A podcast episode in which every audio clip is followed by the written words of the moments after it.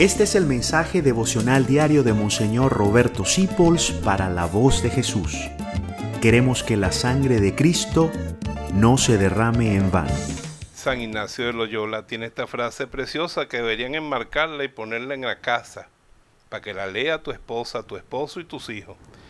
El amor ha de ponerse más en las obras que en las palabras.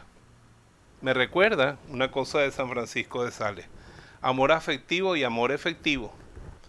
Amor afectivo es te quiero, te amo, ay, qué haría yo sin ti, ay, qué linda, qué lindo eres. Amor efectivo, te sirvo, te cuido, estoy a tu servicio, te lo demuestro con cosas y con acciones, amándote y sirviéndote. El amor ha de ponerse no en las palabras, sino en las obras. Y el amor con Dios también.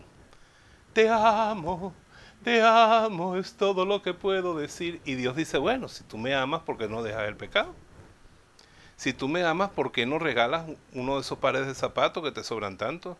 Si tú me abras, ¿por qué no sacas una parte de tu sueldo para ayudar a tu familiar que no tiene? Si tú me amas, ¿por qué tú no sacas una parte de tu sueldo para sostener un asilo de ancianos, una obra de los niños o una iglesia donde se predique mi nombre? El amor no se pone tanto en las palabras como en las obras. Por eso a mí me encanta la gente que dice poco y hace mucho. En cambio, la gente que dice mucho y hace poco, yo tengo amigos así. Padre, cuente conmigo, padre. Mire, cualquier cosa que usted necesite, usted me pide, ¿sabe? Y un día los llamo, mira, tú me puedes llevar a... No es que estoy muy ocupado. Amor de palabras, eso no vale nada.